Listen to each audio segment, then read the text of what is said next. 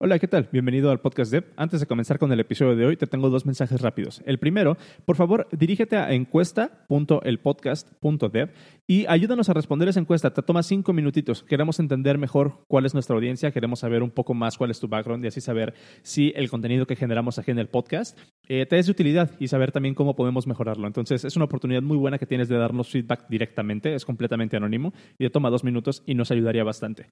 El segundo es que en el, en el episodio de hoy tuvimos como invitado a Mario Chávez, uno de los cofundadores de Michelada.io. Se puso muy bueno el episodio y en el after show nos quedamos hablando de fotografía. Mario tiene el hobby de la fotografía y en el after show nos compartió por bastante tiempo realmente un poco de este hobby con algunos detalles interesantes que estoy seguro que les va a gustar a todo mundo que tenga este interés por los, por los gadgets y por el arte. Eh, bastante interesante la plática. Te dejo un pequeño, un, cachito muy pequeño de, de, este after show aquí. Y si quieres escuchar el episodio completo, lo puedes hacer a través de patreon.com diagonal el podcast dev. ¿Hay, algún debate entre fotógrafos y Estás si preguntando si hay mamadores en algún lado. Dude, hay en todos lados. No, no, tanto, no tanto mamadores, sino como lo que estábamos diciendo ahorita nosotros como TypeScript, ¿no? Así como de, ay, sí, sacan fotos, pero le ponen sus, sus tipos de datos, güey. Así como que...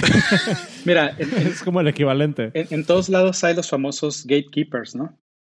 De que dicen, ah, es que tú no, eres, tú no eres fotógrafo porque utilizas una aplicación en tu teléfono que, que te crea una imagen computacional. O tú no eres fotógrafo porque, o sea, pasaste tu imagen por Photoshop. O tú no eres fotógrafo porque no estás tomando fotografía en película y no estás imprimiendo en, un cuarto oscuro, ¿no? Eh, o sea, hay, hay todos esos niveles de, de discusión. Hola, hola a todos, sean bienvenidos a el podcast Dev, episodio número 54, grabado el 26 de mayo. Eh, suena música triste, seguimos en cuarentena. seguimos en cuarentena, pero con los mejores ánimos posibles. y hoy, estamos empezando un poquito tarde porque, porque tuvimos aquí un problema técnico. De repente mi compu tuvo un, un brain fart bien interesante y el software que uso para grabar no quiso grabar. Entonces, vamos, a ver, vamos, a ver qué sale. Eh, pero tenemos un invitadazo también hoy, el, día de hoy. Nos acompaña Mario Chávez de Michelada. ¿Qué onda, Mario? Hola, ¿qué tal? ¿Cómo están? Gracias por la invitación. Bien, bien. Gracias. Bien, y este, y vamos a estar platicando hoy de, de mucho JavaScript. Vamos a estar haciendo puro shitposting de JavaScript y hoy yo casi no, hoy, hoy yo casi no voy a hablar. se te, va a bloquear el, el, micrófono también, ¿no? Hoy yo voy a estar muteado. Oigan, bienvenidos al episodio 54. Comenzamos. Comenzamos.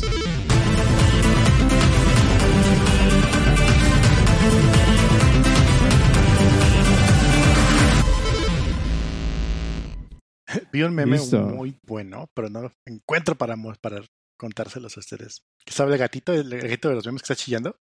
Que le dicen, este, oye, ¿qué día es hoy? Y las opciones, ¿no? Lunes, jueves, Navidad, dos, dos, compas, dos, dos de pasar con todo, por favor. Ay, güey. Digo, a lo, mejor no, no, está, no está padre como que sacar este tema, pero sí me gustaría como que ahorita que se presente Mario, que nos cuente cómo, cómo le está pasando en, cuarentena, porque hay días buenos y hay días muy malos para mí, güey. ¿Cómo estás, Mario? Pues yo, la verdad, muy bien. Este. Em, eh, lo que pasa es que es un tema sensible, o sea, entiendo que igual para muchas personas puede ser algo algo eh, pues complicado lo que está sucediendo con la cuarentena, pero eh, yo en lo personal realmente, o sea, fuera de que hago menos actividades este, eh, fuera de casa, o sea, realmente no, no he tenido ningún inconveniente. De hecho, creo que he estado más productivo en muchas eh, cosas relacionadas con trabajo y otras no tanto con trabajo que he querido hacer y que por el, eh, tiempo a lo mejor no, no, podía dedicarles. Entonces, eh, pues vaya, como está la, situación, me ha dado la oportunidad de, enfocarme en ese tipo de, pendientes. Sí, es que Y es que eso está, eso está chido porque digo, ahorita, ahorita encerrado sin tantos compromisos por fuera y pudiendo tener un poquito más control de lo que estamos haciendo, pues también, o sea, como yo había estado comentando en, episodios pasados de que pues a mí ya por fin me dio tiempo de agarrar la guitarra y de alguna manera como que me mantiene eh, en línea, ¿no? A acuerdo. Entonces, digo, para iniciar en un, en un buen tono, espero que todo el mundo que nos esté escuchando ahorita la esté pasando chido y si no, métanse al chat. Tenemos un chat en Telegram donde se, arman los desmadres bien interesantes y ahí por lo menos compañía virtual y a lo mejor de repente luego hacemos una llamada en Zoom este, para, para aliviarnos entre todos. Em, sí, pero, pero este, Mario, ¿qué tal? Oye, para, para las personas que no, que no te conocen, por favor, preséntate, dinos cuál es, cuál es tu background y dónde te podemos encontrar. Y ahorita comenzamos a platicar de, de todos los temas que traemos preparados. Eh, pues bueno, eh, como ya mencionaron, mi nombre es, es Mario Chávez. Eh, tengo ya, híjole, ya, ya, perdí la cuenta, pero ya es, arriba de la década trabajando con Ruby. Específicamente trabajo para, para Michelada. Soy uno de los cofundadores de, de, de Michelada, donde ya tenemos ya cinco años, desde que, de hecho, el fin de semana pasada cumplimos, cumplimos cinco años como empresa. y eh, pues creo que soy ya de los pocos eh, rubistas viejos que existieron en algún momento por aquí en, en, México durante una buena durante, una buena temporada aunque vaya pues michelada seguimos haciendo seguimos haciendo Ruby eh, seguimos haciendo JavaScript y eh, pues vaya, eh, ¿en dónde me pueden encontrar? Eh, en Twitter trato de no quejarme mucho, realmente creo que no me quejo tanto como otras personas, es Mario-Chávez. Y pues también por ahí está el blog de mariochávez.io, en donde escribo cosas de desarrollo,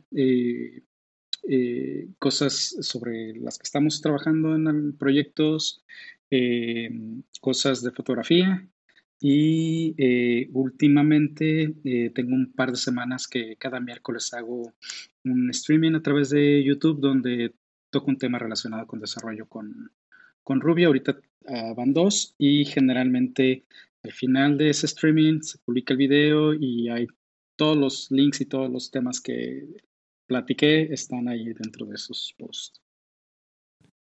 Eh, eh, te estaba, te estaba tirando como carrilla en Twitter el otro día porque me, encantó como de repente ya tuviste tu, tu, ¿cómo se llama? Tu schedule, así tus horarios de los martes a tal hora hay, hay live stream y te pongo así como de, oye, qué buena forma de lanzar un podcast sin decir que es un podcast, güey. Eh, pues fíjate que sí, fue todo totalmente incidental, o sea, no, no hubo una planeación, no hubo como que una idea de hacerlo todo surgió realmente... Eh, me llegan muchas preguntas en ocasiones, ¿no? Por correo electrónico, por Twitter, eh, sobre cosas relacionadas con Ruby, cosas relacionadas con, con, Rails. Entonces, eh, igual un día puse en Twitter, ¿qué les parece si hacemos una, una, llamada una vez sobre un tema? Y este, pues hubo un montón de gente que dijo que sí hubo un montón de gente más que se conectó y un montón de gente más que vio el post. Entonces, a la siguiente semana empezaron a preguntar, oye, ¿y el siguiente tema cuál va a ser? Ah, bueno, pues este, bueno, vamos poniendo el segundo tema. Y no pensé que, llegué tan lejos. Sí, y ahorita que la tercera semana también, el lunes ya estaban preguntando que cuál iba a ser el, el, tema de la semana, ¿no? Eh, porque siempre trato de enfocarme sobre algo en específico. Por ejemplo, comencé con eh, desarrollo de APIs y, más que desarrollo de APIs con Ruby o con Rails, aunque sí, o sea, obviamente si te ejemplos con Ruby, es más que nada lo que necesitas realmente entender para hacer APIs REST que no vas a odiar y, y, todas las suposiciones y falsos entendimientos que tenemos de qué es REST y que este, a final de cuentas nos llevan a hacer APIs feas que no son mantenibles, que son difíciles de modificar y, volteamos a utilizar cosas como GraphQL, ¿no? Que eh, personalmente el, conflicto que tengo con GraphQL es que rompe, rompe el estándar de HTTP, ¿no? Este, con eso de que regresa 200 para errores y cosas así por el estilo, entonces, y todo es un post. Eh, pues bueno, eh, o sea, rompe los estándares. Y por lo mismo, el, siguiente post fue sobre, precisamente sobre JavaScript y, y, ¿no? Digo, a final de cuentas, eh, eh, independientemente de que utilicen JavaScript para el backend o no, creo que el, frontend es, es, donde JavaScript realmente se ha, se ha adueñado, ¿no? Este, para el, para el desarrollo. Entonces, eh, pues de igual manera, o sea, platicar opciones, qué es lo que se puede hacer, cómo te ayuda Rails, en qué no te ayuda, qué es lo que tienes que hacer tú por tu cuenta, este, y pues bueno, ya decidir si utilizas este, React o Vue o cualquier otro de los, frameworks que hay por ahí eh, disponibles. Y luego en Twitter, cuando me quejo en ocasiones de React, este, hace algunos días una persona eh, me dice, es que te quejas porque no lo entiendes, porque no lo sabes, porque no lo has usado. Y no, realmente me quejo porque eh, lo he utilizado y no me gustaría volver a utilizarlo. Si dices, no, al contrario, me quejo porque lo usé. Exactamente. Sí, que es una, es una línea muy delgada entre cuando, como decíamos al inicio, ¿no? Como hacer puro shitposting de, de, de aventarle popó a algún tema en específico sin saber. Eh, en mi caso, por ejemplo, que luego me dicen, ay, ¿por qué tanto odio a JavaScript? Porque lo he intentado usar, güey. O sea, porque, porque neta eh, he, tenido toda la disposición de usarlo y de, comprenderlo, pero cada, cada, cada vez que intento hacer algo con, con, eso, este, pues no, salgo, salgo queriendo aventar mi compu al, al, al, al, piso. Y de hecho, es algo como de lo que quería, uno de los enlaces con los que quería comenzar el día de hoy. Eh, porque precisamente salió hace, hace poquito en, Bueno, para empezar, hubo un anuncio de React Native que ya está disponible para macOS y para Windows. Hay un preview que ya sacó Microsoft. Eh, les dejo el enlace en los show notes por si están interesados en esto. Eh, últimamente, de hecho, de hecho el último episodio que, en el que estuvo Norberto, estuvimos platicando mucho de, de, las implicaciones de, de, la migración a, a, ARM de los sistemas operativos de, macOS. No hablamos de Windows, no hablamos de las implicaciones, por ejemplo, de, de, Bootcamp o, o, cómo, cómo afectaría eso a, a Bootcamp o a otras máquinas virtuales. Pero bueno, aquí tenemos otra opción. Ya si quieren hacer aplicaciones este, para, para desktop, ya también lo pueden hacer con React Native. Dilo, dilo, nativo. no, güey, no, no voy a caer en esa discusión otra vez de si, de si el native en React Native realmente significa que sea nativo. este. Pero bueno, se, me hizo interesante y otro, otro link de React Native que me encontré por ahí en la semana fue una noticia que hubo en Hacker News en la primera página. De hecho, creo que estuvo en los primeros, en los primeros cinco o seis lugares de, de, Hacker News eh, durante la semana. Era una extensión de, de React Native que básicamente el selling point y la razón por que estuvo en el top de Hacker News fue porque, eh, o digamos como que el selling feature de este plugin era que podía correr las animaciones a 60 frames por segundo. O sea, o sea el, hecho de que, de que algo con React Native pudiera tener animaciones con un buen performance eh, los mandó al primer, a uno de los primeros lugares de Hacker News. Y eso nada más me habla pues de, de, la ironía de todo esto, ¿no? O sea, de que, bueno, sí saben que hay, que hay un problema real por ahí que, que, que no se atiende, y, pero, pero de alguna manera este tipo de, cuestiones se ignoran el momento de decidir cierta, cierta mm, eh, ¿cómo se puede decir? cierta tecnología y muchas veces gana el hecho de que sí, Facebook lo usa, Airbnb lo usa, eh, sí, güey, pero no lo usan para las partes críticas de su aplicación y ahí tú vas queriendo hacer todo tu startup en React Native, güey. Em, sí, sí, no sé si viste por ahí también en, en, Twitter hace unas semanas el CEO de Shopify que, este, el, que el equipo de ingeniería anunció eh, a través de la cuenta de Twitter. Sí, sí, sí que, que, iban a comenzar a desarrollar con React Native sus aplicaciones de Shopify, ¿no? Y él pues les dice, pues, pues buena suerte, y ahí me cuentan de aquí a seis meses o un año cómo les fue, ¿no? Como... Sí, sí, sí, tal cual. Y de hecho, creo que, creo que sí lo platiqué en algún episodio del podcast de que el mismo CEO de, de Shopify cuando alguien le, le mandó un link a la, al post de, de, Airbnb donde dicen que siempre no van a usar React Native y que se regresan a nativo, este, básicamente el, el, el CEO de, de, Shopify les pone un, un meme donde le, les dice pendejos a los desarrolladores de Airbnb, ¿no? Así como de, ah, ustedes no pudieron. es así como que, dude, no, o sea, ni siquiera se trata de eso. No es bueno o malo. Simplemente, bueno, sí, sí, sí es malo. ah, no es cierto. O sea, ahí, ahí, ahí quédense con eso, o sea, no, no, no hay bronca. Eh, oye, ahorita que dijiste, ¿Mande? Ah, dime. No, no, bueno, ahorita, que estaban diciendo de que no comprendes algo hasta que lo usas, hoy justamente estaba leyendo un tweet que puso Jason Daza, que pone, trabajar en un proyecto por un mes te da más impacto en tu carrera que tomar 10 cursos en un mes. digo, me late, me, late esa, esa, esa filosofía, me gusta, aquí pongo el link. Sin embargo, yo quiero agregar algo allí que también lo hemos dicho, bueno, yo lo he dicho antes, tal vez no en el podcast, y es que realmente no conoces una herramienta hasta que no la usas en producción. Hasta que no realmente tienes un proyecto que lo creas, lo, lo, echas a andar y lo despliegas y te topas con todo hasta que funciona, realmente no conoces la herramienta hasta que no llegas a ese punto. O sea, todo antes de eso es puro shitposting sin, sin realmente tener bases de qué es. O sea, me refiero a. Yo podría tirar toda la caca del mundo a, Dino, por ejemplo, pero no lo he usado, así que me lo reservo. Hasta que no lo use yo y tenga ya algo, por lo menos en un Heroku funcionando, ya te voy a decir, ¿sabes qué? Pues si me gustó o no me gustó. Pero antes de eso, creo que no, no, no hay suficientes este, argumentos para, para, para opinar sobre eso. Eh, yo, yo, siento que, que, hay una diferencia ahí media sutil entre criticar la idea y criticar el, el concepto. Ah, o bueno, concepto e idea pueden ser términos intercambiables.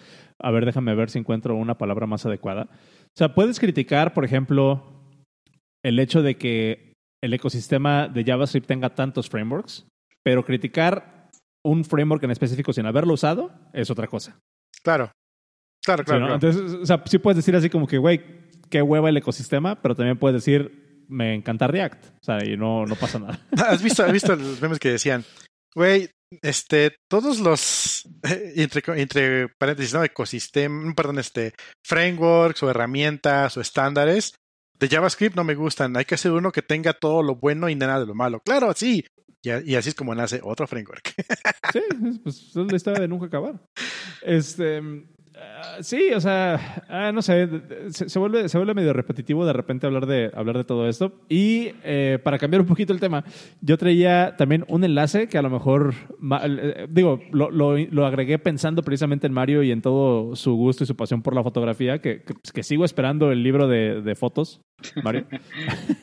¿Que te tomo fotos? Este, el calendario, próximamente el calendario de desarrolladores. sería de Swanros.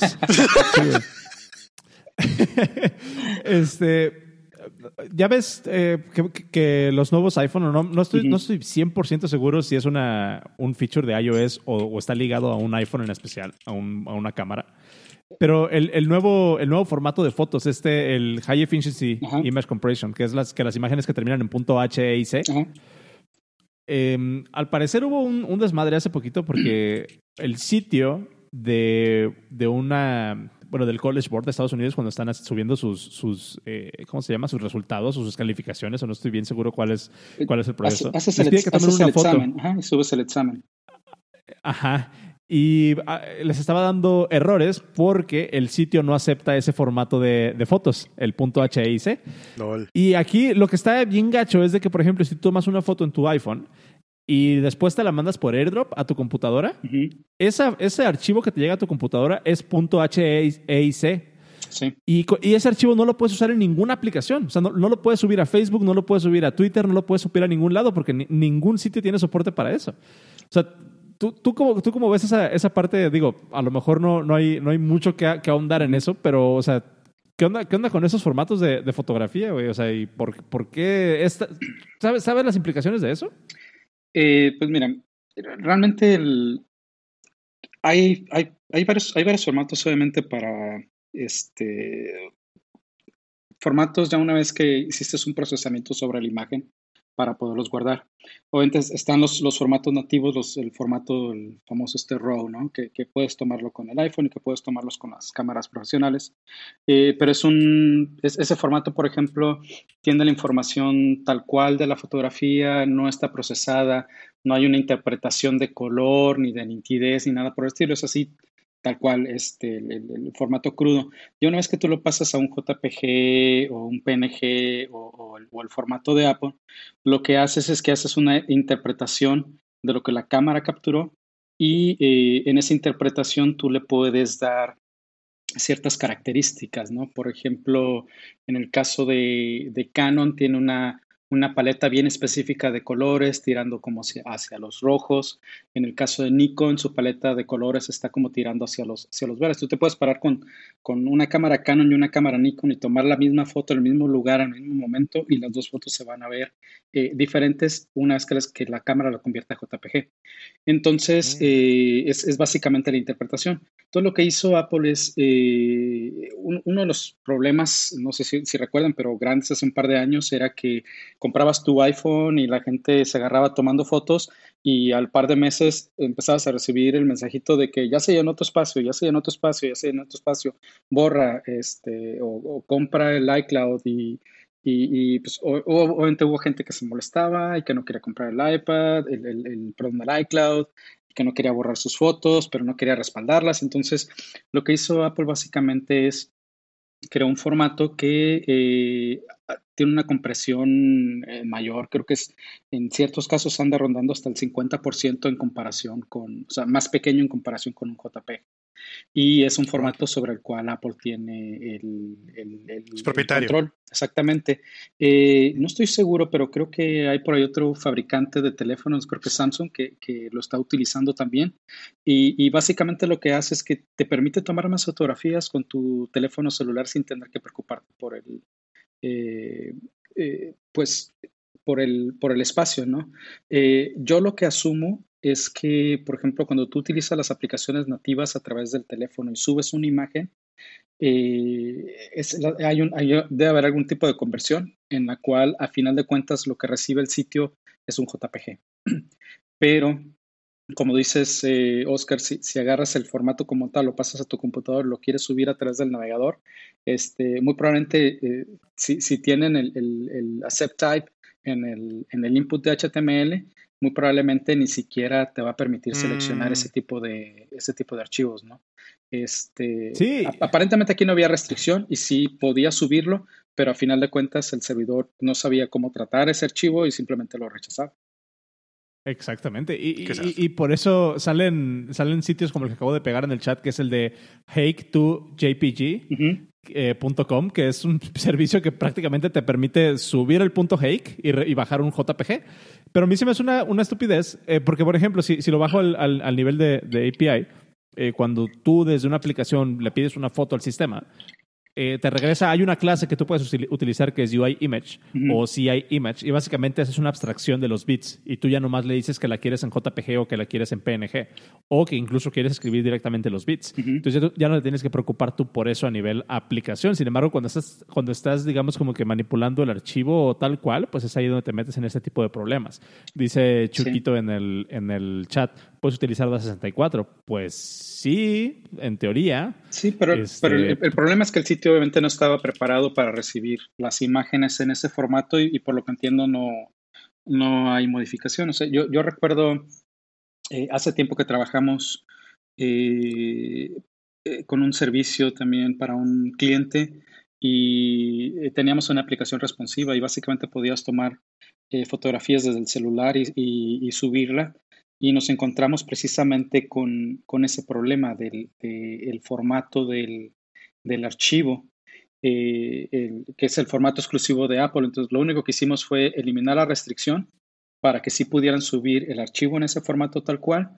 Y lo que hacíamos es que mandamos el archivo C3 y luego posteriormente un, trabajo se encargaba de procesarlo y nos daba el, el, el, JP. Pero ese fue el trabajo adicional que nosotros tuvimos que hacer para que el usuario este, no tuviera que hacer eh, nada en particular ni decirle cambia la configuración de tu teléfono para que los tome en JPEG ni nada por el estilo. Para el usuario fue, eh, una vez que nos reportaron el problema y que identificamos cuál era, para él fue totalmente transparente.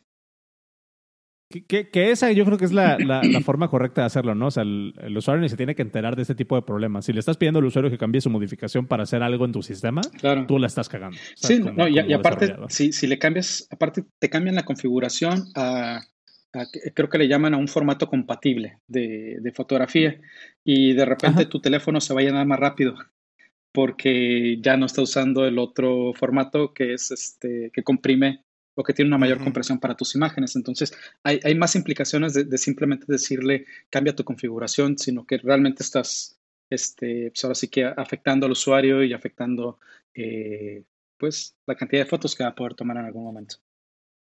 Y a, y a, nivel también de diseño de sistemas, siento que hay una lección importante ahí, que es esta parte de, de, de, de los detalles de implementación idealmente no se tienen que filtrar hacia el usuario. O sea, como, como por ejemplo que hablamos de, errores, ¿no? Ahorita viene mucho a colación esto. Voy a poner un, un, enlace en los show notes, en, que, por cierto los pueden encontrar en el podcast.de diagonal 54. Me encontré una imagen, que es una, una fotografía eh, de alguien que toma en una conferencia, que es, dice, esto es lo que ven los usuarios cuando les muestras un mensaje de error. Eh, y básicamente la, deja la, la, pego aquí en el chat también para que la, para que la vean. Este, básicamente el, el diálogo es un diálogo de Windows y el título dice, algo pasó y necesitas picarle OK para seguir con lo que estabas haciendo. Literalmente, eso es lo que ven los usuarios. Ya, ya, lo, lo, hemos platicado muchas veces aquí en el podcast, que es esa parte de, de, cuando me hablan mis tías, ¿no? Así como de, oye, ¿me ayudas con la compu? Sí, ¿qué pasó? No sé, salió un mensaje, salió un, letrero y yo le puse que sí. Y así como de, ok. Y, y no nada más las tías, ¿eh? también los desarrolladores. Me ha tocado, oye, el API me dio un error, ¿sí? ¿Y qué error te dio? Ah, pues no sé, se tronó. Oye, pues dame, dame más información, digo, eres, eres desarrollador. Eh, pero, sí. Pero sí, o sea, eh, eh, creo que ese es, ese es un problema muy grande con, con los sistemas que realmente nunca preveemos que un sistema puede fallar. Y hay ocasiones en que el usuario recibe pues, errores eh, muy crudos, ni siquiera un error de que nosotros les podamos, les podamos dar información. Y aparte, si, un, si en un error no viene información de cómo te podemos ayudar a que tú lo resuelvas, es, es, todavía, es todavía peor, ¿no? Por ahí mencionan las aplicaciones de BBVA. Eh, creo que son de las mejores aplicaciones que hay, sinceramente, para bancos, pero eh, mientras no fallen porque en el momento que fallan eh, son las peores porque es así el tipo de que ha ocurrido un error y... Intente más tarde. Y exactamente. Hasta, hasta ahí llegas. intente más tarde ya que no esté lloviendo y es así como de Simón, chinga tu madre. Exactamente. Eh, Sí, digo, hay que tener mucho cuidado. Eh, idealmente, te digo, tendríamos como que un, conocimiento y un diseño holístico de nuestro sistema y consideramos todos los posibles aspectos. Eh, pero también, digo, eh, me, ha tocado mucho como que lidiar con esa parte. ¿Hasta qué, hasta dónde? O a lo mejor tú podrías decirnos, Mario, o no sé si, si, tú, Cero, tengas también algún insight en eso. ¿dónde, ¿Dónde podemos poner esa línea entre hasta aquí es suficiente preocuparnos por lo que puede fallar? Me refiero a nos tenemos que ir, por ejemplo, obviamente dependiendo del sistema, no vamos a generalizar, pero nos tendríamos que preocupar, por ejemplo, si el I.O. del sistema está fallando, o nos tendríamos que preocupar si la base de datos está, se está llenando, o si el disco del servidor de base de datos se está llenando, o nos tendríamos, o sea, hasta, hasta qué nivel de la capa nos preocupamos para decir, para poder decir que tenemos un sistema eh, resiliente y que tenemos un sistema, eh, pues a prueba de, fallos hasta cierto punto. ¿Cuál cuál es su insight en eso? Pues mira, obviamente te, tienes, creo, yo creo que te tienes que preocupar de, todos los niveles, ¿no? Eh, hasta cierto punto. Eh, pero definitivamente creo que el nivel más importante es cuando esos errores llegan a nivel de, tu usuario, porque obviamente el, el, tener la expectativa de que vas a poder realizar cierta acción y que a final de cuentas no la puedes realizar y aparte tienes un mensaje que no te ayuda ni te dice cuál es el problema, este, ni nada por el estilo, eh, obviamente a ti como usuario te causa algún tipo de, frustración, ¿no? Y es cuando se va todo el mundo a Twitter a quejarse de que tal o cual aplicación es una basura y simplemente no y simplemente no, no, no, funciona, ¿no? Eh, y, obviamente mientras más críticas sean las operaciones para el usuario, o sea, no, no, críticas a nivel de sistema, sino críticas de acuerdo a las necesidades del usuario, creo que, creo que es donde más atención tienes que poner. O sea, dentro del dominio de tu aplicación, ¿no? Sí, claro, claro, dentro del dominio de tu aplicación. Eh, ¿Tú, tú, Cero, por ejemplo, tienes algún insight o tienes alguna opinión con respecto a mostrar códigos de error en, al, al, usuario? Ah, no deberías. No deberías mostrar códigos de error bueno, ok. ¿A qué te refieres código de error? ¿Con un, identificador del error? ¿O realmente pegar allí la plasta de.? Porque lo he visto. Te sale todo, todo, todo el dump del error así en la pantalla. Y dices, ¿qué no, no, no, el stack trace. O sea, no, me refiero a mostrar el stack trace porque eso obviamente al usuario le va a pasar pues, más arriba que León Larregui después de un concierto en el Vive Latino, güey. Pero, pero, por ejemplo, mostrar código de error 4523. O sea, ¿es, es información usable? Fíjate que sí me ha servido eso, ¿eh? Alguna vez tuvimos un sistema que le llegamos a dar mantenimiento y sí tenía esos códigos y estaba bien cagado porque estaban hardcodeados en el sistema en alguna parte. Digo, estamos hablando de cinco años, ¿no? Y te decía, es que me sale el error fulano de tal. y chinga lo buscabas en el código y decías, ah, mira, está en esa sección. Ah, no, no, sí estaba por aquí y ya lo arreglas en chinga. Seguramente era. Pues casi siempre un problema con la base de datos, que subieron algo que no debía. Era, era algo bien, bien, bien chistoso porque tenías todo tu sistema funcionando en el Happy Path, pero en eso venía el usuario y en vez de subir una imagen subía un PDF y pues todo así iba al perro. Cosas así. Sí, ahí es donde, digo, era, era una pregunta como con chanfle, porque yo siento que sí es bien importante eh, que, cuando que cuando algo falle y no haya forma, o sea, para, para, para manejar errores yo siento que, que, que, debe de haber como, como, como tres pasos o tres, eh, ¿cómo se pueden decir? Tres, sí, tres, tres pasos o tres cosas que tenemos que considerar. O sea, la primera, tres escenarios. El primero es, obviamente, no fallar. Si ya fallamos, darle al usuario una forma de desbloquearse a sí mismo. Y si no se puede desbloquear a sí mismo, darle una razón con la que pueda ir a preguntarle a alguien. Casi casi equipo de soporte, exactamente. Eh, cuando llegas a esa fase del ticket, si tú le muestras un, si tú le muestras un, un código de error, así, código, eh, error 4523, es bien importante que tú como desarrollador en tu sistema tengas un directorio, tengas un, diccionario, tengas una, eh, pues un índice de qué significa ese error. O sea, de nada sirve mostrar un error 4223 si no sabes qué significa ese error 4223. Ahí es donde empezamos, por ejemplo, con, toda esta cuestión de manejo de errores que, tienes que tiene que ver el, el error code domain. Por ejemplo, los errores que empiecen en 4 tienen que ver con la base de datos. Los errores que tienen, así como, como el protocolo HTTP. en, los 200 son ok, los 400 son error, los 500 son error del server. Es lo mismo, tú puedes definir tu propio, tu propio ecosistema de errores y decir, el 1 es error del usuario, a partir del 2 es error de esto, el 3 es error de esto. Yo pondría el 8 como usuario. ¿El 8 como qué? como usuario. Ok. pero, pero, pero también es, es, es importante, y, y, ahorita para que, para que nos comentes esto, Mario, sí, es bien importante que dentro de todo tu ecosistema de reporte de errores, por favor, no metas direcciones de memoria en los errores. O sea, ah, no manches. Ni que fuera por, por, ejemplo, ahorita que dijiste una forma de autodesbloquearse y eso, es justamente lo que hace este mm, PlayStation tú tienes un error en la PlayStation Network y te, eh, desbloquean, dicen, ah, ha sido desbloqueado, ha sido este, botado de la sesión, error Walrus. Y si le ponen nombre a animalitos, ¿no? Y, chinga te vas, pues te bloquearon por alguna razón, ¿no? Eh, y si tienes las, la, la, mínimo de, de, curiosidad, te vas a internet y pones PSN, error Warrules, y te dice, te bloquearon por estar haciendo cheating.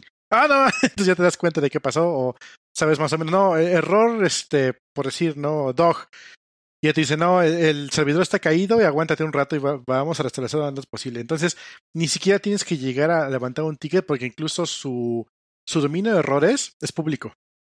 Exacto. Y de hecho, aquí Mario acaba de pegar un enlace en los show notes que ya está metiendo gol de, de su producto también. Este, pero, pero sí, o sea, güey, qué buena documentación. Deberías de dar una, una clase de documentación. Em, lo voy a pegar en los show notes. Pero sí, o sea, básicamente, pues tienes, tienes los, los, eh, los dominios de errores de que, por ejemplo, el 150 va para egresos, el 160 para, para referencias, el, 100, del 170 son archivos. O sea, y ahí tú mismo te atiendes, es ser completamente self-service. Sí, Entonces, digo, sí es bien importante. Y cada error, si, si te fijas en la, en la descripción, o sea, viene viene cuál es el motivo que generó el error. Entonces, eh, eh, obviamente esto está enfocado para desarrolladores, ¿no? Pero eh, de alguna manera, pues esto te ayuda para que no tengas que contactar al, equipo de soporte ni nada por estilos, sino ver el mensaje de error y saber por qué es que te está dando el error 182, por ejemplo. Y, en las respuestas del API, o sea, viene esta información, viene el, el, código de error, viene la descripción y viene también el link a esta misma área de la, de la documentación. Entonces, si tú estás jugando con Postman o, o desde alguna otra herramienta para consultar el API, y se genera un error, nosotros ya en, la respuesta JSON te damos, por ejemplo, esa información para que tú mismo te puedas, te puedas desbloquear ¿no? y saber qué es lo que pasó. Sí, de, hecho, deberías, deberías, de pasarme tu, tu enlace al, al, cast que hiciste de, de diseño de APIs, güey, porque siento que hace mucha falta en la industria. Eh, lo, lo, lo, pongo en los show notes. deja buscarlo. Ahí me lo, me lo pasas y lo pongo. este, oye, Cero, antes de pasar a, ya para hablar de, de JavaScript, ahora sí. eh, me estabas platicando que tenías un. No me acuerdo en qué episodio estábamos platicando, no me acuerdo si era con Eric o con. Yo me imagino que si era con, con Eric, hace uno, dos o tres episodios. Esta parte de, de la seguridad eh, en los correos. Y me sacaste un, un, hack que no se me había ocurrido hace poquito con, con tu password manager. A ver, aviéntatelo. Eh, ¿Te acuerdas que hablábamos de la seguridad de un passphrase versus un password? De hecho, eso fue un tema que salió en, en el chat de Telegram del podcast. Em, preguntaban qué era más seguro, un passphrase o un password. Y un passphrase yo lo considero mucho más seguro porque, por dos razones principales, es mucho más brain friendly, o sea, lo puedes recordar mucho más sencillo. Y aparte, la, mm, eh, crece exponencialmente la dificultad para decorarlo con brute force, que es más o menos donde siempre te caen. Eh, ¿qué, ¿Qué entiendes que son passwords? Pues son varias palabras armando una oración, o tal vez no una oración, pero ese es tu password, ¿no? Lo metes en modo de password y listo. Eh, antes no se podía porque los passwords eran máximo de 10 caracteres, pero obviamente hoy ya no. Entonces ya puedes hacer algo más interesante. Entonces, por ejemplo, todos los que vieron la película del Capitán América um, Civil War, para activar el cerebro del Winter Soldier le meten un passphrase, le meten unas 12, 13 palabras y con eso lo activan. Entonces, eh, creo que eran 10. Eh, y ese era como que el password para su cerebro, ¿no? Entonces, lo mismo puede ser en cualquier aplicación. Y bueno, ahí quedó. Pero luego tú dijiste algo muy interesante. Eh, en Apple están liberando en el beta, si no me equivoco, una forma de que tú tienes, de que te pueden hashear los emails. Entonces, tú le pides que te generen un email hash para crear una cuenta en sitio shady.com, totallylegit.com, eh, y te generan un hash, arroba, me imagino que es apple.me. Es como securerouting.apple.com o algo así. Ok. sí, más shady todavía, ¿no? Eh, sin embargo, ese, ese mail hasheado eh, siempre te va a forwardar los correos a ti. Y me gustó esa idea, así, ah, pues, luego, te dije, sabes que yo, yo tengo mis propios dominios y a todos casi siempre les pongo este un wildcard de cache all y me llega a mí. Entonces dije, pues, ¿por qué no puedo hacer lo mismo? De hecho, podría hacerlo de forma gratuita. um, y me metí al Empas y dije, a ver si de pura casualidad hay una forma de que hacer que el email que tú generas se pueda hacer como una fórmula, así como se genera el password, y generas un hash para el correo y lo utilizas. Um, y pues no hay. Pero encontré que puedo modificar el, tipo de, campo que es el email y en vez de que sea texto, lo puedo poner password. Y simplemente le quité el sensitive. Estamos usando Enpass, esa es la configuración de Enpass. Le quitas el sensitive para que no lo ofusque en el display. Y le puse como extra allí el exclude from password audit para que no me ande diciendo que este password es este, sensible o está a la vista, o sea, que es fuera de la, auditoría.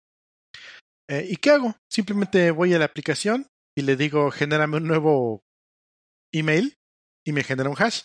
Y nada más le pongo ahí el cursor y le pongo arroba mi sitio.com y ya tengo un, un, email. Y como tengo un catch all en mi sitio.com, cualquier cosa que me llegue, cualquier cosa que no esté configurada, me llega a mí. Entonces, eh, de esa forma, me voy a un sitio que me está dando como que malas vibras y no quiero darle mi correo personal pues simplemente le genera un hash y vámonos. ¿Cuál es la verdadera ventaja de esto? Recordemos que hay un montón de leaks a cada rato, el PogNet y esas cosas. Digamos que tú utilizas tu mismo correo para todos los servicios que te encuentras, ¿no? Para todos utilizas carlos.gmail.com. Eh, em, y, tal vez, tal vez repitas los, email, los, passwords. Seguramente no, pero si lo repites, pues ahí es un problema, ¿no?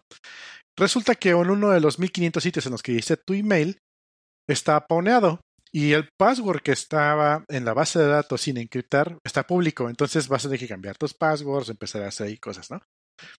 Una, una barrerita más para, para aumentar la entropía de, cómo se, se, se, pueden hackear tu cuenta y evitar esto justamente es nunca relacionar el, email con tu cuenta. Entonces, si vas a ir a, 500 sitios, qué mejor que tener 500 correos diferentes. Y luego tienes una ventaja extra. Simplemente si te empieza a llegar spam de un email, de un email específico, bloqueas ese correo completamente y vámonos. Entonces, es como que varias capas de seguridad, bueno, de, de tranquilidad mental, no sé si seguridad, pero sí algo muy, muy interesante yo. Y pues metí el ticket en, en Empass para ver si lo podían hacer. Les mandé allí unos screenshots de cómo, cómo lo estoy echando a andar. Y este. Y pues ya, eh, es lo que tenía yo.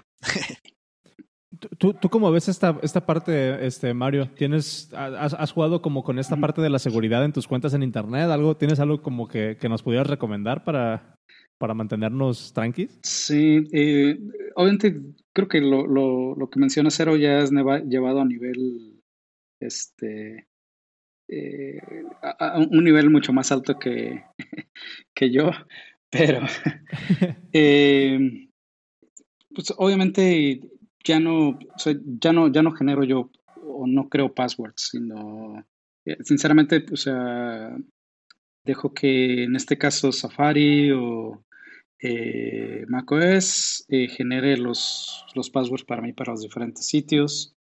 y siempre utilizo, la verdad, el mismo, el mismo correo. me suena interesante lo que está haciendo Apple, pero sinceramente yo personalmente creo que hacerlo a mano este, o sea, entiendo el concepto. Igual, sí, es un dolor. Igual lo, lo, lo, pudiese hacer, inclusive hasta generar este mi Twitter arroba mariochaves.io, o sea, puedo generar un correo para cada, para cada cuenta. Este, sí se me hace mucho ya, eh, como que mucho trabajo manual. Lo único que sí es que desde hace tiempo dejé de hacer login con redes sociales. Y de hecho, en todos los lugares donde eh, alguna vez lo hice, este, hace tiempo que ya desvinculé todas, todas las cuentas. Y eh, para lugares donde son eh, información más, más crítica, lo que hago es que tengo otro correo que es eh, personal, que ese no es público, y ese es el correo que normalmente este, utilizo ya para, para cuestiones mucho más, mucho más críticas, ¿no? Pero para llegar y probar así un un nuevo servicio, una nueva plataforma, se utilizó mi correo de Gmail. Y es que una, una cuestión ahí como que ahorita que, de lo que nos estaba platicando Cero, que a mí me llama la atención, es de que realmente, o sea, si tú tienes un correo catch-all eh, para tu, para tu arroba, arroba dominio, en realidad, digo, hay una barrera todavía que la podría hacer más complicada, porque de alguna manera te pueden ligar todavía con tu dominio, o sea, tu arroba dominio. Claro, claro, Este. Entonces, o sea, eso por ahí siento como que le haría falta algo. La implementación de, Apple está interesante porque literalmente no hay nada que te asocie. O sea, no hay un, arroba sonros que me asocie con, con ese correo. Eh, entonces, recuerden, digo, otra vez, digo, ya lo platicamos en ese episodio, pero sí recuerden que no es que la contraseña sea segura, es la combinación de su correo con su contraseña. Entonces, si tienen la misma, la misma habilidad de generar tanto como correos como contraseñas de forma aleatoria, pues es muy difícil que los puedan ligar en Internet. Entonces, ese es como que la idea y es, por ejemplo, lo que está haciendo Apple. Con Apple no creas ni siquiera tú una contraseña. Cuando le das Sign In with Apple, ellos te crean un correo específico para ti. Que tú, puedes, que tú puedes disponer de él en el momento que quieras. Otra ventaja de esta estrategia es como esta, esta estrategia que utilizan de repente las empresas cuando quieren encontrar a quién está filtrando la información, le dan una versión diferente de la noticia a ciertas personas y dependiendo el chisme que se, que se filtre, sabes por el chisme que se filtró. ¿Quién lo soltó?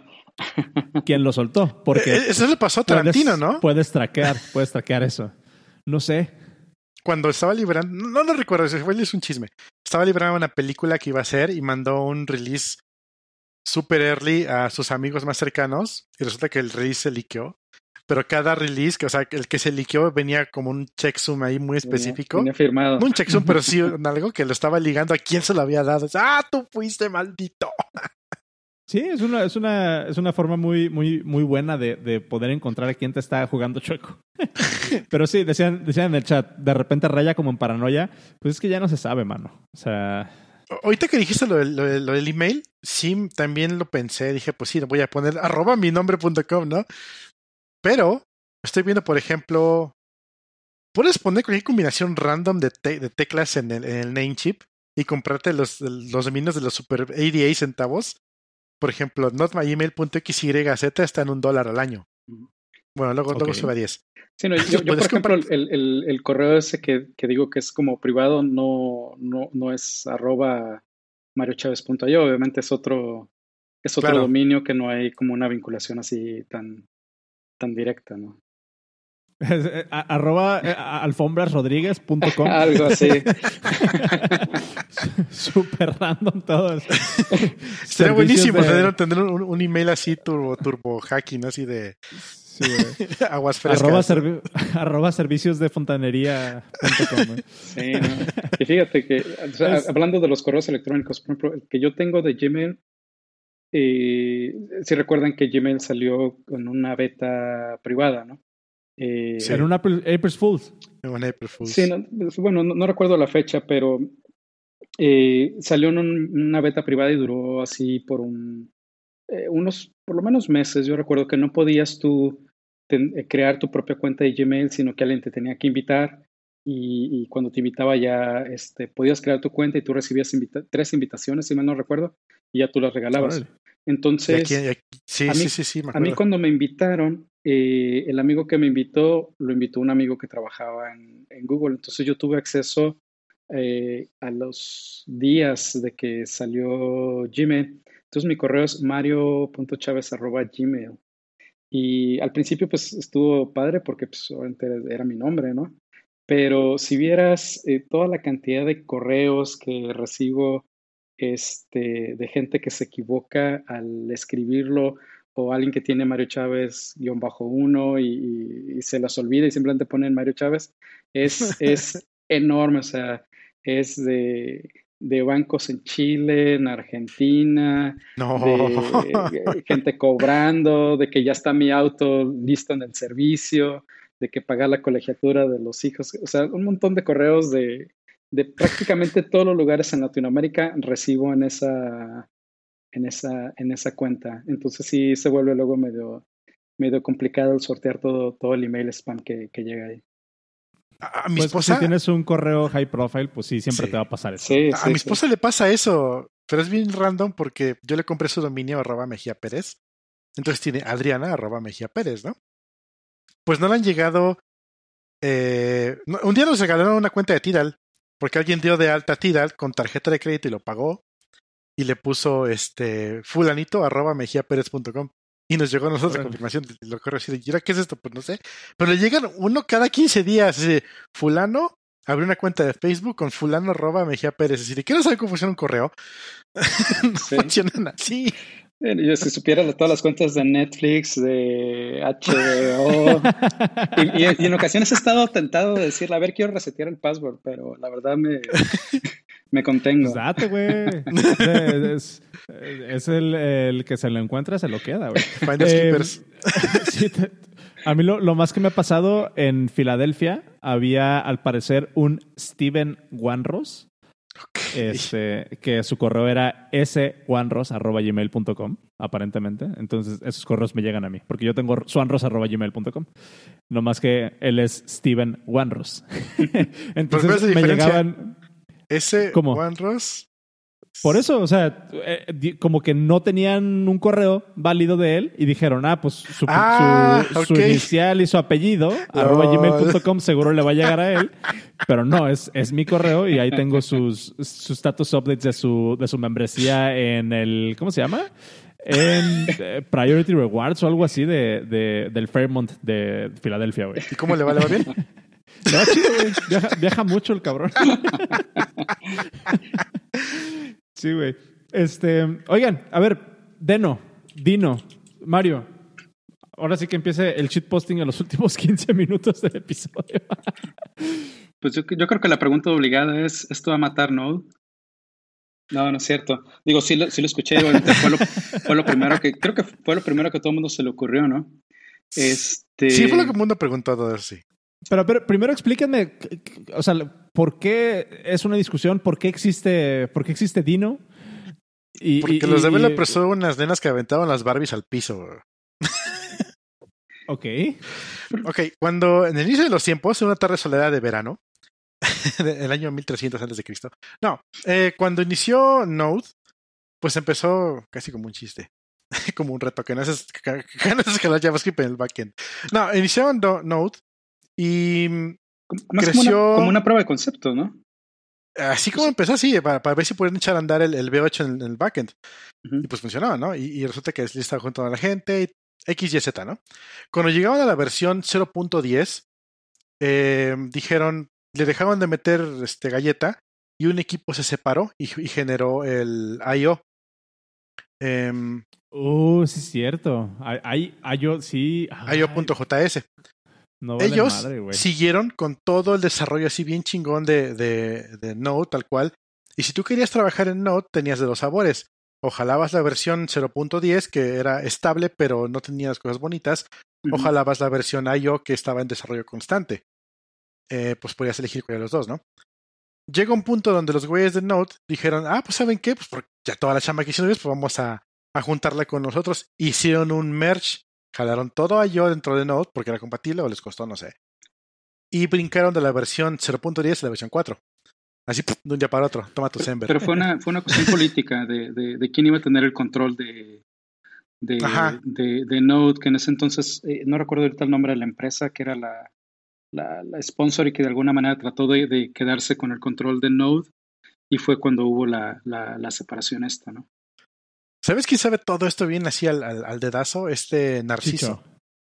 Él está, pero es súper Es este, ¿cómo se llamaba? ¿Digent? ¿La empresa que traía Node? Eh, no, no, recuerdo, pero, pero era un, servicio de cloud. Ellos tenían este. Eh, o sea, básicamente así, eh, tenían servidores, tenían file system tipo el S3 y cosas así por el estilo, pero no recuerdo ahorita cuál es el, el nombre de la empresa. Uno que tienen, tienen números en el nombre, tampoco lo tengo yo en la mano. Anyway, luego sale CoffeeScript. CoffeeScript mete cosas como el Fat Arrow y el. Sí, el Fat Arrow y el, y el Thin Arrow, si no me equivoco. Eh, mete Arrow? Thin Arrow y Fat Arrow. Ah, entendí el Delfín Arrow. ¿Qué diablos? Maldítelo. um, meten un montón de, empuje en eso a la par de, de, JavaScript y pues tienen una sintaxis como de Ruby y a mí me gustaba mucho. Delfinarro. um, pasa el tiempo, llega ES6 después de ES5, antes de que se llama ES 2015, y, y, deciden jalarse muchas de las cosas de, de CoffeeScript hacia, el, hacia JavaScript. Y posiblemente matan Coffee y se evolucionan Node a la versión brincamos de la versión 6 a la versión 8, en chinga llegamos a la 10. Ahorita andamos en la 13, si no me equivoco. Yo uso la 10 porque la 13 tiene problemas. Ah, vaya. Bueno, por esta casa de cosillas de que las, incluso la versión LTS tiene problemas internos y cosas así que no les han gustado mucho, se volvieron a separar. y uno de los dos creadores de Node dijo, pues voy a hacer mi propio Node y lo voy a escribir al revés. Y, dijo, y lo voy a hacer bien aparte. Y lo, ah, y lo sí, exacto, y en Java y en TypeScript. Uh, Entonces, shade. Sí, sí, sí. Entonces. En perra. el 14 me dicen que estamos en la versión ahora. Em, resulta que entonces este, este chavo lanza su versión de, de nuevo Node que se llama Dino, eh, que lo hace con qué? Con este no creo que el eh, lenguaje lo estaba. con Rust, exactamente, sí. Sí, exactamente. Lo hace con Rust y ya sabes, ¿no? Si tú ves cualquiera de las pláticas de, de por qué Dino es mejor que Node, que da este tipo, la mitad de la plática es, está hablando de por qué Rust es mejor que otra cosa. Entonces, sí, de. Ok, bueno. Luego, no sé por qué, y eso que estábamos hablando antes de empezar el podcast, este, eh, Mario y yo, era que como lo que está algo shady allí es que eh, obviamente le están apuntando mucho a TypeScript. Y le están apuntando, y si tú ves sus pláticas en su consola, en su, en su pantalla que está compartiendo es Windows. Y para instalarlo, ah, ahorita ya está la versión estable, la primera versión estable era 1.0 y algo, pero antes de eso era con Chocolately, Y, o sea, todo el environment de Windows, ni siquiera la WSL en Windows, sino que Windows, Windows tal cual. Entonces, ¿quién desarrolla en Windows? Y todo lo estaban empujando con VS Code y que el TypeScript. Y entonces, como que a mí en lo personal me da una espinilla así como que, ¿qué puedo con Microsoft? Como que, no sé. Y también me decía Mario, es que ya, este, mm, incluso Microsoft ya compró a NPM a través de GitHub, que también lo compró. Entonces, bajita la mano se están apoderando de todo el ecosistema de JavaScript. Entonces, eh, si tú quieres desarrollar ahorita en JavaScript, por defecto, por default, vas a utilizar este Visual Studio Code. Entonces, este, no sé, hay algo como que, como que a mí no me termina de cuajar. Sin embargo, ya hoy lo instalé en mi, en mi máquina. Estuve jugando, me estoy intentando jugar. Tiene unas cosillas ahí medio chistosas que no sé si me gusten. Por ejemplo, en Node tienes el clásico Node Modules, que le das NPMI, el Node Modules, ¿verdad? Y te, y te baja el archivo de todos los dependencias. Güey, con la gema, ¿no? Em, sin embargo, en Dino, tú nada más haces un include tu variable from y le pegas la URL de donde quieres que lo jale. Guácala, güey. Deja eso. La primera vez que yo, yo traté, obviamente primero me bajé un, le, le pegué una URL de, de dino.land, que es justamente eh, el repo oficial, y probé con un web server que es inspirado en Express, de, que es el Express de Node, que es el de toda la vida. Dije, pues para probar, ¿no? Hago el import, hago mis primeras este, definiciones, levanto el servidor y le pongo allí Dino Star, si no me equivoco. ¿Y qué es lo primero que veo? todas las dependencias así estilo NPM, fra, fra, fra, fra, fra, instalándose una detrás de otra. ¿A dónde? ¿Quién sabe? Porque no tengo una carpeta local. y así, ¿de qué diablos está sucediendo aquí? Cargó. Bueno. Y luego cada que le das salvar y lo quieres, lo quieres echar a andar, dice compilando y así de... Y es donde entré, ok, probablemente sea la mejora. Si tú haces un programa, sí, un programa en Dino y le das start o lo inicias y lo compila, ¿a qué lo está compilando? ¿A Rust? ¿O lo está compilando JavaScript? No, JavaScript siguen corriendo sobre el motor de V8. Entonces, ¿para qué sirve todo? Es, es un CoffeeScript versión 2020. Sí, ese es justamente. Sí, no estoy seguro exactamente qué es, qué es lo que hicieron, pero por ejemplo, eh, de lo que sí vi es que está enfocado en términos de, de, seguridad, ¿no? O sea, no, no, tienes acceso al file system, a, la red, a menos de que explícitamente le des eh, eh, permisos y ese tipo de cosas, ¿no? Entonces, imagino que por ahí, o sea, ese control de ese sandbox de alguna manera que existe, eh, algo, algo tuvieron que haber programado con Rust para, para hacerlo funcionar con, con V8. Pero pues sí, a final de cuentas creo que esto se compila a, a, JavaScript, ¿no? JavaScript.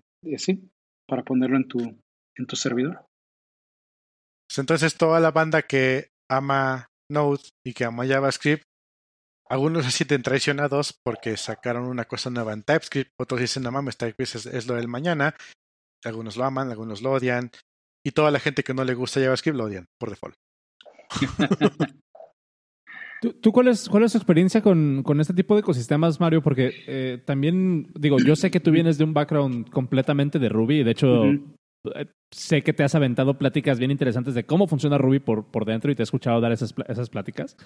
Este, pero, o sea, ¿cuál es, ¿cuál es tu take en esto? O sea, de toda tu experiencia que, que, llevas este, pues en la industria, eh, o sea, ¿cómo, ¿cómo ves toda esta, esta evolución? O o, qué, nos podrías, qué nos podrías decir de, de, cómo, de, lo que está pasando? Porque no es la primera vez que pasa. Sí, pues digo, yo, creo que la, la lectura más, más rápida es que eh, en general el, el, mundo de JavaScript creo que todavía no es estable, ¿no?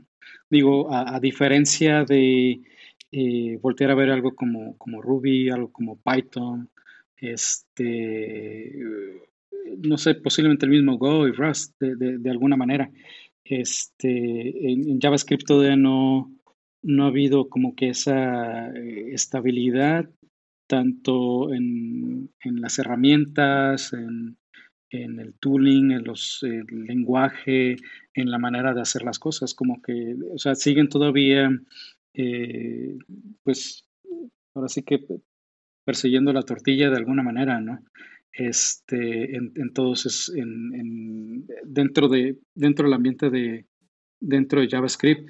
Eh, a lo mejor, o sea, y aquí lo puedes leer de dos maneras, ¿no? O sea, una de que eso, de que no hay, que no existe la estabilidad todavía, y la otra es que siguen innovando, y ya depende de qué lado te quieras, te quieras parar y quieras, te quieras verlo, ¿no? Órale, puedes ver el vaso medio vacío o medio lleno. Por ejemplo, si tú te vas al, al, Google Cloud Functions, ellos utilizan Node versión, versión 10. Y, apenas hace poquito, hace el año pasado lo cambiaron. Todavía usaban la 6. Entonces eso te da una idea de en qué versión es lo último estable. Porque Google no se va a aventar a, ponerte la versión Bleeding Edge si les va a causar más problemas, si les va a causar memory leaks o cosas que, no queremos ver. Entonces, Creo que Azure solo te permiten usar las versiones. Sí, exacto. Azure también está en la 10 por default. Entonces, ahí te da una idea más o menos de a qué nivel de estabilidad está Node. Aunque, como dice Sonros, como dice también, como dices tú, Mario, lo ves o medio vacío, medio lleno. Eh, Node, y, o en todo caso Dino también, están evolucionando al mismo ritmo en que evoluciona JavaScript. Y JavaScript, o sea, hay una página que se llama Days Since the Last Framework y siempre dice cero. Entonces, a esa velocidad que crece el lenguaje, que es bastante vertiginosa, es a la velocidad a la que también están creciendo estos lenguajes en sus versiones nocturnas. Y eso es algo que, pues, o lo tomas o lo, odias, ¿no? O sea, te gusta o lo es parte de. Em, o te puedes casar con una versión estable y vives con eso hasta que tronen todas las dependencias, porque la, verdad, con JavaScript como lenguaje, yo creo que lo que ha evolucionado cuando comenzamos a hacer aplicaciones web hace, hace ya un buen de tiempo, o sea, creo que sí ha avanzado el lenguaje como tal, JavaScript, ha, avanzado bastante y el que, el, que puedes hacer eh, muchas cosas sencillas que antes eran más complicadas, ¿no? Como lo del Fat Arrow o cosas así por el estilo. Este, que, el lenguaje te lo dé, creo que es, que es algo, algo interesante. En, particular utilicé TypeScript y, la verdad, o sea, por lo menos todas las personas que yo conozco que lo han utilizado o lo aman o, lo odian totalmente. Y, estoy hablando de, gente que se dedica a desarrollar dentro del ecosistema de, JavaScript. ¿no? Hay gente que está feliz con los, estos, con los tipos y hay gente que no está tan feliz. Eh, de hecho, en uno de los proyectos donde yo trabajé, o sea, llegó un momento que ya le poníamos Eni a todo porque era, oh, no. era de locos, era, era imposible. Y, y, lo que empecé a hacer, por ejemplo, que no hacían dentro del equipo de, ingenieros que estaban ahí con JavaScript, es que yo empecé a escribir pruebas, tanto pruebas unitarias como pruebas funcionales, para asegurarme de que por lo menos el código, aunque le haya puesto Eni, o sea, seguía funcionando como, como tenía que ser, ¿no? Pero. Tiene. El TypeScript, por ejemplo, en la empresa lo usamos. Bueno, si algunas cosas que tienen sí están escritas en. No es cierto, nada está escrito en TypeScript. Pero metimos un subset de. A ver, igual estuve aquí, Freddy, para que me corrigiera. Un subset de. Ay, ¿Cómo era? Bueno, una cosa que es como un linter, pero no precisamente es un linter formal. Aquí el Freddy. Eh, el cual nos permite JSDocs, JSDocs, lo que se utiliza, y lo configuras de forma de que utilizas el TypeScript que viene built-in en, dentro de, del VS Code y te obligas a definir bien tus funciones con los tipos correctos, pero como, como comentarios, no precisamente dentro del código. Eh, entonces, obviamente, no truena si no lo usas, pero te lo enforza mucho el, el, IDE para que tengas bien tus tipos. Y eso da cierta sanidad mental. Yo realmente no estoy turbo convencido de, de TypeScript. a mí lo que me encanta, a mí lo que me encanta es esta discusión de de, de, de pues, o sea, como la dicotomía de que dicen, vamos a utilizar JavaScript porque no tiene tipos y después llega TypeScript y dicen, ah, TypeScript a huevo, le pusieron tipos, es mucho más fácil. y yo me quedo así como, como el sticker de, de así de la, de la chava con cara de what the fuck. Es que, o, con las palomitas, ¿no? Es que otra vez, o sea, eh, ¿quién eres, quién eres quien está desarrollando, no? Eh, eh, eres, eres una persona nada más, eres un grupito de personas, eres una startup, o eres una empresa demasiado, demasiado grande. Y, obviamente dependiendo del lugar donde tú te pongas, es, son las necesidades que vas a tener, ¿no? Eh, y, y, haciendo como el paralelo, por ejemplo, en, en, Ruby eh, habían hablado de, de meter eh, soft typing, es decir, que no fuera como requerido, pero que sí pudieras poner este typing dentro del, dentro del lenguaje. Había gente que sí lo pedía, había gente que estaba en contra. Eh, en, hace un par de años, eh, Matsumoto, el creador de Ruby, en un, en un RubyConf dijo, no, sí, le vamos a meter este typing, y al siguiente año vino y dijo, ¿saben qué? Eh, olvídense lo que les dije el año pasado, o sea, Ruby no va a tener, no va a tener tipos. Sin embargo, no estoy cerrado. Entonces hubo varios eh, grupos o equipos que empezaron a desarrollar un sistema de tipos. ¿no? Creo que el, más popular ahorita, por lo menos dentro del mundo de Ruby, es, Sorbet, que lo desarrolló este, Stripe, si mal no recuerdo, creo que sí es Stripe. Este, y eh, obviamente Stripe lo, lo adoptó, lo adoptó Shopify, por ejemplo, pero eh, nosotros tratamos de utilizarlo en un proyecto pequeño, este, algo, algo, realmente muy pequeño, y nos dimos cuenta de que realmente era, era muy complicado, era súper engorroso, te quitaba mucho tiempo en lugar de avanzar y hacer los features que, que tenías que hacer para, para el, para el, programa. Sin embargo, tú hablas con la gente de Shopify, por ejemplo, ellos tienen una aplicación de Rails que es, eh, que es eh, masiva, tienen cientos de desarrolladores, lo mismo sucede con, la gente de Stripe y, ellos están encantados eh, porque el, typing a les ha ayudado a tener una mejor comunicación entre equipos que normalmente no se comunican o que no hay una comunicación tan directa o cuando traen nuevos ingenieros al equipo para que entre y le puedan meter mano al, al, code base tan grande que, ellos tienen. Entonces,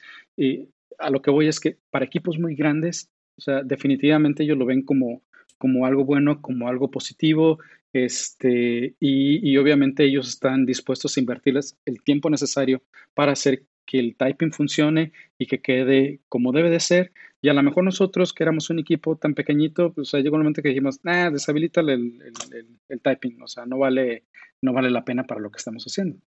Entonces, me imagino que, que, de alguna manera también esto tiene, eh, se traslada al, al, mundo de, al mundo de JavaScript, ¿no? Debe de haber aplicaciones de Node que son, que son masivas en donde a lo mejor hacerlo en TypeScript, o sea, hay un beneficio bastante, bastante grande. Yo con un cliente en particular en el que trabajé, éramos un equipo de ingeniería pequeña y sinceramente era, eh, eh, era demasiado trabajo utilizar TypeScript a, hacer cosas de JavaScript y, por ejemplo, hacer cosas dinámicas con, con JavaScript, este, simplemente con, con TypeScript por la manera en cómo estaba el Inter, simplemente no me, simplemente no me permitía. Entonces, hacer cosas simples y rápidas eh, que funcionaban, no lo podía hacer, entonces me tenía que ir por la ruta más larga y, y, tardada para darle gusto a TypeScript.